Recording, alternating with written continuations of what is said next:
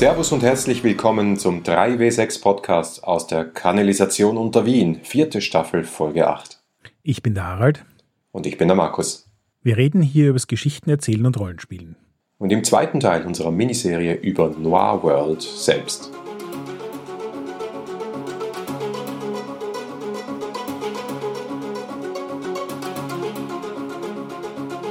Da werden wir heute einiges zum Erzählen haben, Markus, oder? Noir ist kein typisches PBTA-Game.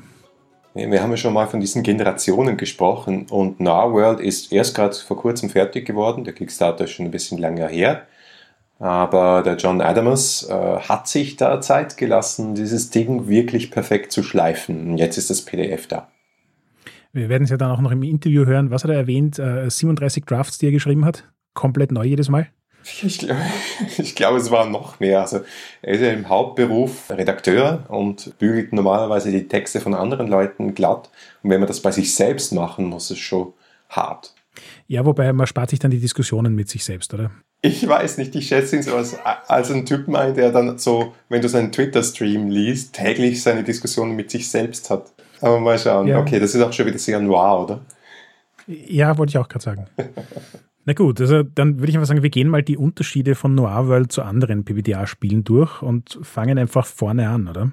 Der Anfang ist eigentlich noch einigermaßen ähnlich, zunächst zumindest, dass nämlich alle Spielerinnen und Spieler am Tisch sich eine Rolle auswählen. Hier heißen sie nicht Playbooks, sondern Roles.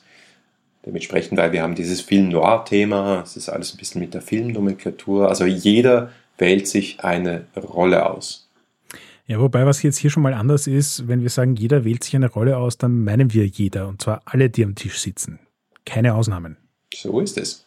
Aber vielleicht sollten wir auch davor noch ein paar Punkte ansprechen, nämlich äh, wir haben ja in der letzten Folge schon erwähnt, dass Film Noir sich gut mit anderen Sachen kombinieren lässt und damit auch gut in sehr unterschiedlichen Zeiträumen funktioniert.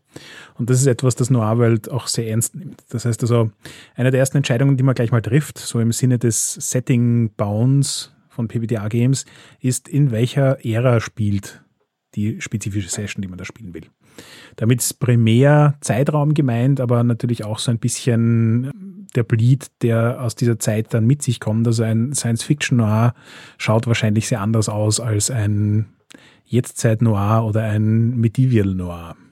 Genau, es gibt also ein Standard-Setting, das sind die 40er Jahre aber es ist im Buch wirklich gut aufgedröselt, wie man so ein Proto-Film Noir spielen kann in den 10er, 20er, 30er Jahren oder dann halt einen Neo-Noir äh, ab den 50er, 60er und so weiter, äh, bis hin eben zu Future Noir, äh, Near Future Settings, Blade Runner Stil und auch noch ganz anderes, wo wir dann am Schluss noch dazu kommen werden. Aber das ist mal das Erste, worauf sich der Tisch einigen muss, richtig. Und das spielt jetzt auch gleich in den nächsten Punkt hinein, den wir am Anfang schon erwähnt haben. Man sucht sich eine Rolle aus. Und was ich sehr spannend fand, war, dass es geschafft hat. Es gibt in Noir World 20 Playbooks. Das muss ich mal auf der Zunge zergehen lassen. 20 Playbooks. Und aus diesen 20 Playbooks, die sind alle so gestaltet, dass sie in jede Zeitepoche hineinpassen können. Das finde ich rein Game Design technisch schon eine ziemliche Leistung, muss ich zugeben. Und was ihm auch ganz wichtig ist zu erwähnen, es ist auch nicht sehr geschlechterspezifisch, sondern du kannst auch eine männliche femme fatale, dann wäre das ein homme fatale, spielen. Du kannst also, also er hat sich nicht wahnsinnig bemüht, Film Noir ganz modern zu machen, aber in diesem Buch kommt immer wieder durch, dass er es ganz klar sieht, wie wir auch in der letzten Folge schon besprochen haben, dass dieses Noir-Gefühl, diesen Noir-Stil auf ganz viele verschiedene Zeiten und Genres angewendet werden kann und dass du sehr wohl diese äh, Klischees auch so ein bisschen unterwandern kannst und neu hinterfragen kannst im Rahmen dieses Spiels. Ja, voll. Und so ein bisschen habe ich das Gefühl, im Sinne dessen ist auch die Tatsache, dass er seine Playbooks, seine Roles in zwei Gruppen unterscheidet. Nämlich es gibt die Movers und die Shakers. Der Unterschied ist, wenn man die Playbooks liest, nicht sehr offensichtlich. Wenn man die Beschreibung der beiden Gruppen liest, wird es ein bisschen offensichtlicher. Wenn man sich unser Interview anhört, wird es noch eine Spur offensichtlicher. Aber für mich lässt sich zusammenfassen, es ist so ähnlich wie die Überlegung von Alex Roberts bei Starcrossed, dass es quasi eine Dynamik zwischen Rollen geben soll und dass es quasi die aktiveren und die mm, anders aktiven Rollen gibt, sind die Movers halt auch diese Rollen, die relativ proaktiv sind, die Dinge tun, anstoßen und machen. Und die Shakers sind die, die mit dem, was da angestoßen wird, dann weiterspinnen. Und daraus ergibt sich eben auch schon eine sehr spannende Dynamik. Das heißt, dass eine Gruppe, die nur aus Movern besteht, hat eine ganz, ganz andere Dynamik als eine Gruppe, die gemischt ist oder nur aus Shakern besteht. Und da gibt das Spiel jetzt zwar ein paar Hints, wie man diese Mischung gut hinkriegt, macht aber auch keine dogmatischen Vorgaben. Also auch hier wieder viel Freiraum, ähm, wie sich das eigentliche Noir-Spiel dann anfühlt, je nachdem, welche Rollen man tatsächlich verwendet. Und wir sagen es immer wieder, PBTA-Spiele sind extrem charaktergetrieben und für dieses Spiel gilt das einmal mehr und doppelt so viel. Wir haben, die Namen dieser, dieser äh, Rollen sind sehr vielsagend. Also bei den Movers gibt es zum Beispiel den Good Cop, den Dirty Cop, die Fatal, den Mook, den äh, Private Eye natürlich, den Privatdetektiv, den Kriegsveteranen, den Politiker, den Kriminellen, den Spieler, den Reporter, jetzt habe ich eh schon alle aufgezählt. Bei den Shakers, einer meiner Lieblinge ist der Starry Eye Kid, also der Naive, der vielleicht frisch in der Stadt ist und sich noch nicht auskennt und vielleicht noch einen klaren moralischen Kompass hat und dann korrumpiert wird von dieser Welt. Ich glaube, es wird schon klar, was ich spiele bei unserer Runde. Ja, eben auch die anderen Shaker-Rollen, sowas wie Citizen, Socialite, Disgraced Doctor, Musician, Attorney, Gangster, Celebrity, Ex-Con und so weiter. Das sind alles Rollen, die eben so ein bisschen anders gelagert sind als die Mover-Rollen, aber in Kombination mit den anderen Rollen super gut zusammenarbeiten. Wichtig ist auch noch, wie diese Playbooks, wie diese Rollen gestaltet sind. Das unterscheidet sich nämlich hier auch schon sehr stark von anderen PBTA-Spielen. Die Betonung, würde ich mal sagen, liegt hier nicht auf Punkten oder Mechanismen. Es gibt drei Motivations, das sind die Stats oder Attribute, die heißen Brains, Moxie und Risk, also so mehr oder weniger äh, Intelligenz, Weisheit, Charisma, Willenskraft und Risikobereitschaft im weitesten Sinn. Da werden so von 0 bis 2 Punkte vergeben, soweit so reduziert. Das nächste, was man sich auswählt auf dem äh, Charakterbogen, auf der Rolle, sind Secrets und Goals. Da hat man jeweils drei zur Auswahl die jeweils auch ausgerichtet sind auf die Art des Charakters, logischerweise, auch typisch PBTA. Die Geheimnisse, die zur Auswahl stehen für den Good Cop, sind andere Geheimnisse als die zur Auswahl stehen für den Dirty Cop und die Ziele dementsprechend auch. Und es liegt ganz beim Spieler oder in der Entscheidung des Tischs eigentlich, der ganzen Runde, ob diese Geheimnisse am Anfang besprochen werden oder ob der jeweilige Spieler die sie für sich behält und bei der richtigen Gelegenheit halt ins Spiel einbringt. Das ist, finde ich, auch schon so ein typisches Ding für Noir World. Es gibt relativ viel Zeug, das sich im ersten Anlauf wie Regelmechaniken liest, im zweiten Anlauf dann aber nicht sehr viel Mechanisches bietet. Also Secrets and Goals sind tatsächlich einfach Sätze, die dort stehen und da suche ich mir einen aus und unter Umständen kommen die niemals ins Spiel. Und selbst wenn sie ins Spiel kommen, tun sie das auf einer rein narrativen Ebene. Trotzdem sind es Elemente, die ganz stark beeinflussen, wie sich der Charakter anfühlt und wie er mit dem dann entstehenden Abenteuer interfaced.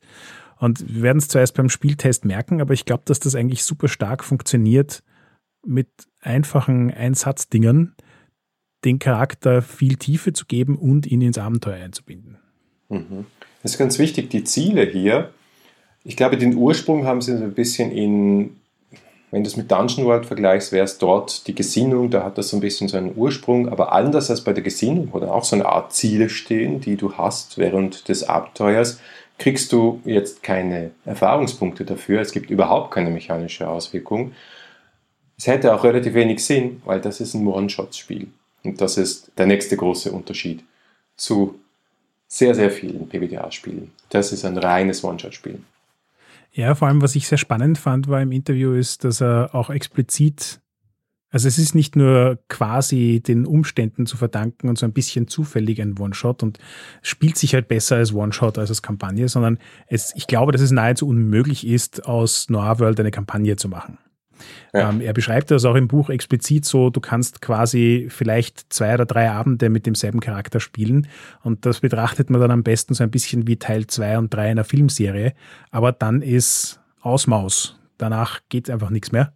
Und die Wahrscheinlichkeit, dass du drei Abende überlebst, ist auch nicht rasend groß.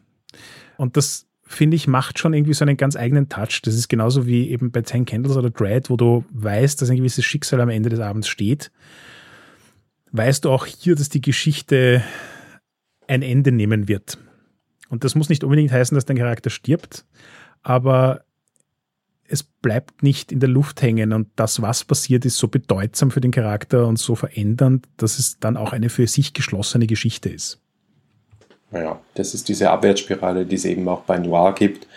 Und es ergibt einfach nicht wahnsinnig viel Sinn, die sehr, sehr lang rauszuziehen.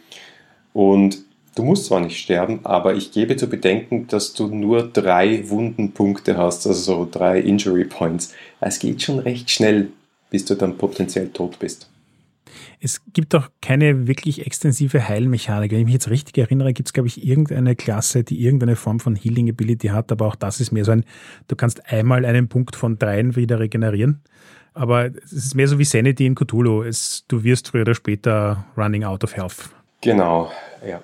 Also das ist sicher nicht, äh, es wird auch immer wieder erwähnt, dass es total wichtig ist, dass du zu dir selbst und zu allen anderen Charakteren in diesem Spiel brutal bist die Härte von diesem Genre auch umarmst und nicht dagegen ankämpfst. Ich fand es auch interessant, dass das eins von diesen PBTA-Spielen ist, die schon so ein bisschen die Idee von Player Agenda aufgreifen. Im Sinne dessen, dass er ganz am Anfang eine Agenda in den Raum stellt, die nicht für den MC im Speziellen steht. Das hat noch andere Auswirkungen, die wir besprechen werden. Aber es sind quasi die Three Rules of Noir World, die halt für alle Leute am Tisch gelten. Und die erste davon ist, be ready, willing and able to tell the best movie possible, even if it means it's not about your success. Und das halte ich für eine gut platzierte erste Regel, weil es ist, gerade in Noir World fühlt sich das super kooperativ an. Du musst gemeinsam einen Noir-Film erzählen wollen. Egal welcher Charakter dabei wie viel leidet. Ja. Also dieses Kill Your Darlings, das so gern als Principle bei MC-Sections angeführt wird, ist hier wirklich so eins der obersten Gesetze. Das nächste, was auf dem Charakterbogen steht, sind Belongings, also was hat man dabei? Das ist jetzt hm, soweit so einigermaßen normal. Dann kommen aber die Hooks. Das finde ich sehr, sehr spannend. Das ist auch eine Weiterentwicklung, glaube ich, aus Ajax oder den Banden aus Dungeon World aber funktioniert hier so richtig ganz anders. Erstens mal ist eine riesenlange Liste und zweitens ist die Art, wie damit umgegangen wird und wie es ins Spiel kommt, auch völlig anders. Also da möchte ich auch erwähnen, dass diese Liste ist nicht eine Liste, sondern es gibt für jede Klasse eine Liste. Und wenn ich ihn richtig verstanden habe, hat er davor noch weitere Listen zu schreiben. Das heißt, dass es gibt hunderte Hooks in dem Spiel und die sind alle so gestaltet, dass sie in Noir hineinpassen. Fand ich rein schriftstellerisch schon eine ziemliche Leistung. Also du legst da wirklich zu jedem anderen Charakter, der hier mitspielt, eine Beziehung fest, die meistens recht dramatisch ist. Also ich lese hier nur ein paar Beispiele vor. You're secretly pining for this role. Also wem bist du heimlich verfallen? One day you and this role are going to have a reckoning irgendwann geht's, geht's zur Sache und dann nehme ich Rache. Ja. You let this roll down when they needed you most. Drama, Drama, Drama. Ja, und zwar gleichzeitig auch Drama, das so ein bisschen Character Play vorgibt. Also ich persönlich mag ja beim Private Eye das You're tired of taking crap from this person. Das gibt instant vor, wie die erste Interaktion zwischen den beiden Charakteren ausschauen wird. Und du kannst quasi innerhalb der ersten zehn Sekunden ein Spiel, hast du bereits Drama-Tension. Und dann gibt es natürlich wie bei anderen PBTA-Spielen auch Charakterspielzüge. Also die heißen hier, die Spielzüge heißen nicht Spielzüge, sondern sie heißen Actions. Das ist ein bisschen nervig, dass er alles umbenannt hat, aber okay, das Filmthema wird durchgezogen. Man hat also Actions. Die Grundspielzüge sind übrigens nur vier an der Zahl. Und dann gibt es noch so, ich glaube, hm, eigentlich nur ein bis zwei, die du, ja genau, zwei pro Rolle und vier zur Auswahl, wo du dich bedienen kannst und die sind dann wieder typisch PBDA, einzigartig im Spiel. Also wenn ich hier den Good Cop wieder als Beispiel hernehme, der hat zum Beispiel die Aktion Do the right thing. When you're in a scene and someone takes an action that breaks the law, roll plus brains und so weiter und so fort. Das heißt, auch hier ist es auf eine Situation bezogen, wo nur deine Rolle dementsprechend reagieren würde. Es ist wirklich eine Handlungsanleitung schon fast. Ich bin ja auch so ein bisschen versucht, Noir World als diceless zu charakterisieren. Es ist per se jetzt eine vollkommen falsche Aussage. Es wird gewürfelt, Moves haben die ganz klassische Struktur, aber es gibt nicht sehr viele Moves und das Spiel an sich lässt sich in den Strukturen, die er vorgibt, glaube ich, auch relativ problemlos spielen, ohne dass ich jemals würfeln muss. Ähm, ich habe erwähnt das eh im Interview. Es gibt auch Leute, die einfach die Angewohnheit haben, wenn ein Move ähm, auftaucht, frei auszuwählen, welches Ergebnis des Moves sie nehmen, um eben wieder dieser ersten Agenda gerecht zu werden. Erzähle ein möglichst spannendes Abenteuer. Und dadurch, dass ja sowieso diese Dynamik da ist, dass der Abwärtsspirale, ist es dann auch relativ leicht zu entscheiden, was du nimmst. Und das, das finde ich auf eine ein bisschen perverse Art total spannend, dass man ein PBTA-Spiel hat, das man quasi vollkommen diceless spielen kann, weil dann ist es wirklich schon sehr nah am Geschichtenerzählen rund ums Lagerfeuer dran. Ja, da kommen noch ein paar andere Dinge dazu. Übrigens, wenn wir gerade beim Move sind, das wollte ich ja noch erwähnen, die Moves funktionieren schon sehr anders. Also wenn man dann tatsächlich würfelt, dann ist es einerseits gleich, eine 10 plus ist ein voller Erfolg, eine 7 bis 9 ist ein Teilerfolg, ein 6 minus ist ein Misserfolg, aber es ist nicht so, dass bei einer 6 minus automatisch ein Spielleiterzug ins Spiel kommen würde, sondern der Spielleiter funktioniert auf mehreren Ebenen ganz anders. Auch hier bei den Spielzügen. Es ist nämlich so, dass der Director, so heißt er hier, äh, der Regisseur, einfach dreimal pro Szene eine Spielleiteraktion durchführen kann und dass diese Spielleiteraktion auch eher so ein, wirklich eine, eine Regieanweisung ist. Also dass man zum Beispiel sagt, ja, wir springen jetzt an einen anderen Ort, da trägt sich gerade diese Szene zu oder wir machen einen Flashback oder wir springen in der Zeit nach vorne und so weiter und so fort. Das sind eher so szenische Anweisungen oder jemand, der die Kamera nimmt und woanders hinrichtet. Aber auch so Dinge wie, du nimmst gerade Schaden. Ja, und der Spielleiter ist eben in Noir World so eine ganz eigene Sache. Der Director ist nicht nur in seinen Moves anders, sondern Noir World ist ein fast spielleiterloses Spiel. Es gibt eben die Rolle des Directors, aber sie wechselt halt mit jeder Szene von einem Spieler zu einem anderen.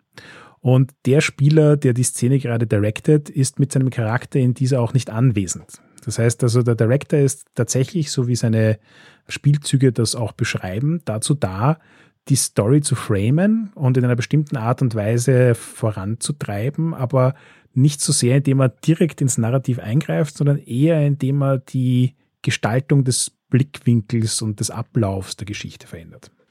Der John Adams hat hier, ich sage mal, die Rahmenkonstruktion von PBTA-Spielen genommen und dann aber einen sehr, sehr großen Schritt äh, in Richtung der klassischen Story Games gemacht. Also man spürt hier sehr viel Fiasko, man spürt hier sehr viel Microscope und solche Dinge, wo ein kollaboratives Geschichtenerzählen im Vordergrund steht. Er hat jetzt diesen Director immer noch drin, aber wie du gesagt hast, der geht halt einmal die Runde. So funktioniert auch dann das Spiel. Es gibt zwei Akte mindestens und ein Akt besteht aus so vielen Szenen, wie es Spieler gibt und demnach geht der Regisseur einmal um die Runde herum und dann ist der Akt aus.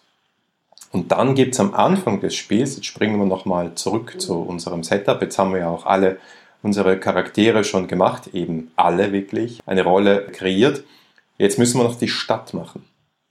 Und dieser Weltenbau, der funktioniert eben auch sehr stark inspiriert durch solche Story Games. Ja, ich fand es auch recht spannend, weil er den Weltenbau für mich super reduziert heruntergebrochen hat auf das Essentielle, was es für Nahworld braucht. Ich habe das zum Beispiel in Fate mit der City Creation immer spannend gefunden, weil das ein riesengroßes Kapitel ist, aus dem du wirklich viel rausholen kannst und du kannst auch problemlos ein paar Stunden darin versenken, dir Details deiner Stadt auszudenken. Und das ist vermutlich auch total leiwand, um dann die nächsten 400 Sessions das Spiel in dieser Stadt zu improvisieren. Aber Noir World ist halt ein One-Shot. Da macht es keinen Sinn, so viel Zeit in das zu investieren. Und dementsprechend sind die beiden Dinge, die du am Anfang definieren musst, Orte und Personen, also NPCs, und wie diese zu den Orten dazugehören oder auch nicht. Und aus dieser Liste an Orten und Personen wird dann auch während des Spiels geschöpft. Das heißt also, wenn ein neuer Director dran ist und eine neue Szene anstarten will, dann kann er aus den bereits erschaffenen Orten und Leuten bestimmen, womit diese Szene gefüllt wird. Sucht sich noch ein paar Spieler aus, die darin involviert sind. Das müssen eben auch nicht immer alle sein und kann auf die Art und Weise dann mit Scene Framing die Geschichte in eine bestimmte Richtung bringen. Ja, also wer schon mal Microscope oder Fiasco gespielt hat, weiß ganz genau, wie das funktioniert. Du nimmst einfach eine Karte, schreibst drauf, hey, ich hätte gerne Lust, dass in dieser Stadt es einen Hafen gibt. Oder ich hätte Lust, dass es ein Polizeipräsidium gibt, wo diese Geschichte spielt. Oder einen Diner. Und dann wird diese Karte noch zusätzlich ein Detail, also ein, ein, ein Faktum über diesen Ort hinzugefügt. Zum Beispiel am Hafen gibt es eine korrupte Union, also eine korrupte Gewerkschaft. So, ist es so. Und dann könnte man sich sagen, naja, wer ist denn der Anführer dieser Gewerkschaft?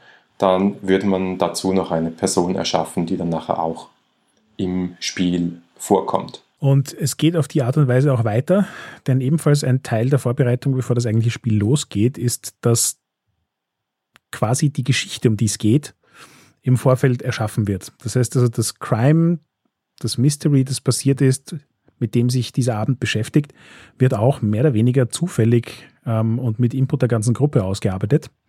Und da fand ich es extrem spannend, diesen Ansatz von wegen, das ist genauso wie ein Hook etwas ist, das einen Charakter in die Geschichte hineinzieht, ist das Crime, das man für die Geschichte an sich erfindet, ein Setup, um einmal einen Startpunkt zu haben. Aber es kann auch gut sein, dass die ganze restliche Geschichte des Abends mit dem eigentlich gar nicht mehr viel zu tun hat. Und es trotzdem eine Noir-Geschichte wird. Oder vielleicht gerade deswegen eine Noir-Geschichte wird. Ja, man würfelt es wirklich so aus und das kennen die Kenner von Fiasco sehr gut, also mit W6 und es gibt eine Liste und da steht halt, ist es, ist es ein Mord oder ist es eine Entführung oder ist es Brandstiftung und dann würfelt nochmal ein W6 und dann sagt man, das ist diese Art von Mord oder diese Art von Brandstiftung. Es ist wirklich zufällig und dann kann man sich gemeinsam entscheiden, wann hat dieser Mord stattgefunden oder wann wird dieser Mord stattfinden. Ist das vor der Geschichte, die wir jetzt gerade spielen, passiert oder ist, passiert es während wir es spielen? Und wo verorten wir das? Ist das sozusagen mehr so in der Umgebung, in der Atmosphäre oder haben wir alle irgendetwas mit diesem Mord zu tun? Gerade in diesem Zusammenspiel aus, du erschaffst eigentlich den Story-Hook, also wie die Geschichte mit den Charakteren zusammengeht, relativ zufällig. Die Charaktere haben auch viel so Elemente, die quasi mit allen möglichen Ideen kombiniert werden können. Finde ich, schafft halt ganz viele Variationen. Es wird am Ende des Tages sich jedes Noir-World-Abenteuer wie ein Noir-Film anfühlen, genauso wie wenn ich mir 20 Noir-Filme anschaue, die auch alle Ähnlichkeiten haben miteinander. Aber trotzdem ist es jedes Mal ein bisschen eine andere Geschichte, die es einfach auch spannend zum Erleben ist. Ich fand es übrigens auch spannend, dass, wie du schon erwähnt hast, das Spiel in zwei Runden oder zwei Akten abläuft. Und er definiert auch im Buch klar, dass sozusagen die erste Runde, da geht es so um Establishing the Movie, also Du baust die Geschichte auf, stellst mal alle Nebencharaktere vor. Es beginnt mal irgendwie so den, den, das Skelett einer Geschichte zu haben. Und wer sich viel mit Geschichten beschäftigt, weiß ja, dass so die klassische Struktur für Geschichten eigentlich drei Akte sind. Und genauso beschreibt er das dann auch und sagt, okay, dann gibt es den zweiten Akt, da geht das Ganze jetzt sozusagen in die Überholspur und die Sachen eskalieren und es passieren orge Dinge und es steuert auf ein gewisses Ende hin. Und der dritte Akt wäre dann eigentlich sozusagen das Ende der Geschichte. Aber er schreibt auch explizit hinein, dass in seinen Erfahrungen das Spiel eigentlich gut funktioniert, wenn es nach dem zweiten Akt aufhört. Das heißt, bis zu einem gewissen Grad erfährt die Geschichte ein Ende, weil es durch diese Abwärtsspirale dann halt vermutlich schon irgendwas Dramatisches passiert ist. Aber es muss halt nicht zwangsläufig so ein klassisch befriedigendes, jetzt weiß ich, was Anfang, Mitte und Ende der Geschichte sind, Szenario sein. Das fand ich auch einen interessanten und bis zu gewissen Grad auch mutigen Schritt zu sagen, na, die Geschichte muss keine klassische Dreiaktstruktur haben. Die kann auch noch einen zweiten Akt einfach. Ja, und seine Empfehlung ist dann eigentlich den zweiten Akt dann zu beenden, wenn die nächste Szene die große Konfrontation wäre, der große Ausbruch von Gewalt oder wo alle sterben.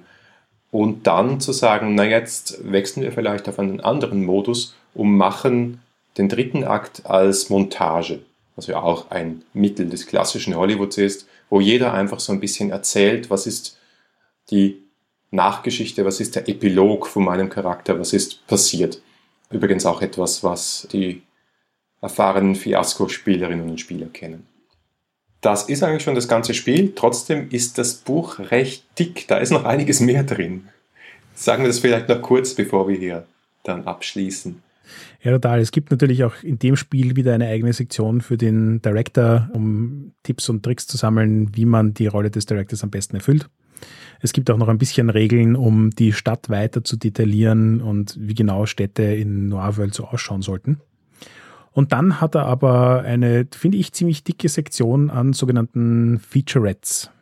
Das ist so ein bisschen das Bonusmaterial aus dem Kickstarter und glaube ich das, was ihm vielleicht am meisten Spaß gemacht hat, nämlich zu sagen, wie könntest du jetzt dieses Noir-Thema nehmen und in ein ganz anderes Setting reinpacken. Also nicht nur in eine andere Zeit, sondern einen ganz anderen Hintergrund, wie zum Beispiel auf einem Walfängerschiff. Richtig, und er hat da mehrere Szenarien drin und ich muss zugeben, die haben mich wirklich beeindruckt. Also er hat Sachen genommen, die ich normalerweise gar nicht mit Noir assoziiere, zumindest nicht in ihrem Ursprung, und hat es geschafft, für mich ein glaubwürdiges Noir-Setting daraus zu machen. Da muss ich zugeben, war der Walfänger ja noch das, mit dem ich geistig am leichtesten umgehen konnte, weil, na gut, ist halt ein anderer Ort, aber es ist die raue See, es ist dunkel, schwarze, tiefe Wässer, das kann man noch gut vorstellen als Noir. Aber er hat dann zum Beispiel auch Retro Heroes and Villains und da gibt es dann solche Playbooks wie The Amazon, The Hornet, The Ranger, The Chaos, The Phantom, The Shadow und damit evoziert er ganz viele von den Superhelden, die so in den 40ern, 50ern auch groß geworden sind, die halt heute nicht mehr das durchschnittliche Marvel-Publikum erreichen. Aber Superhelden und Noir geht in seiner Vorstellung ziemlich gut zusammen.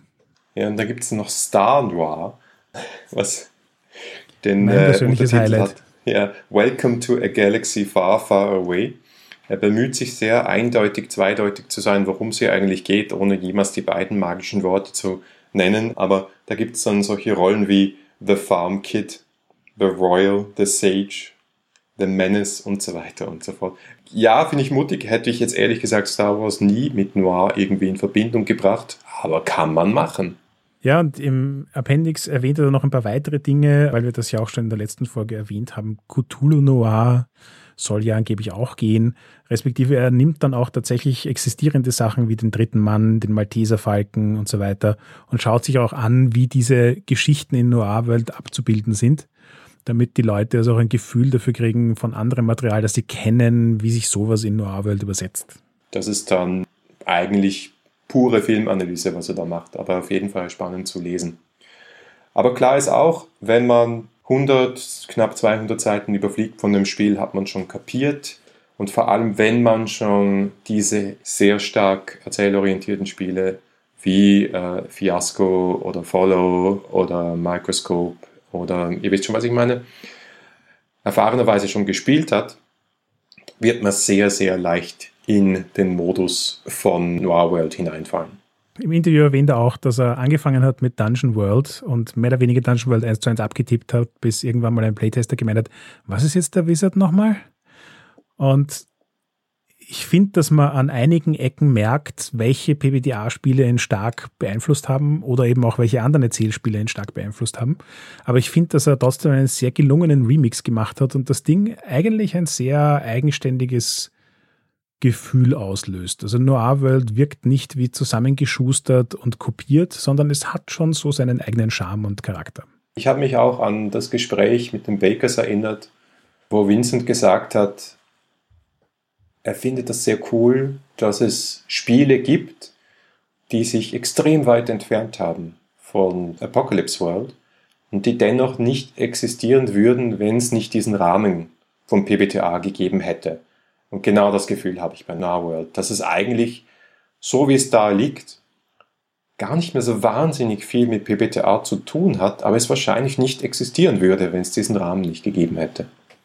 Ja, voll. Nämlich so dieses Gefühl von, du hast ein Spiel, das du verstehst und das du gut hacken kannst und dann fangst du halt einfach mal an und hackst herum und dann treibt es dich aber so lange dran herum zu hacken, bis das Endprodukt eigentlich kein Hack mehr ist, sondern ein ganz eigenständiges Game. So ein bisschen, also ein bisschen, sehr viel hat ja auch Blades in the Dark das getan und Noir World ist nicht ganz so eine radikale Neuerfindung von allem, was Rollenspiel ist, aber es hat trotzdem, glaube ich, dieselbe Reise durchgemacht. Es hat angefangen als ein Hack und ist dann einfach aus Liebe zum Genre in dem Fall so lange bearbeitet und feingeschliffen und poliert worden, bis es was Eigenständiges geworden ist.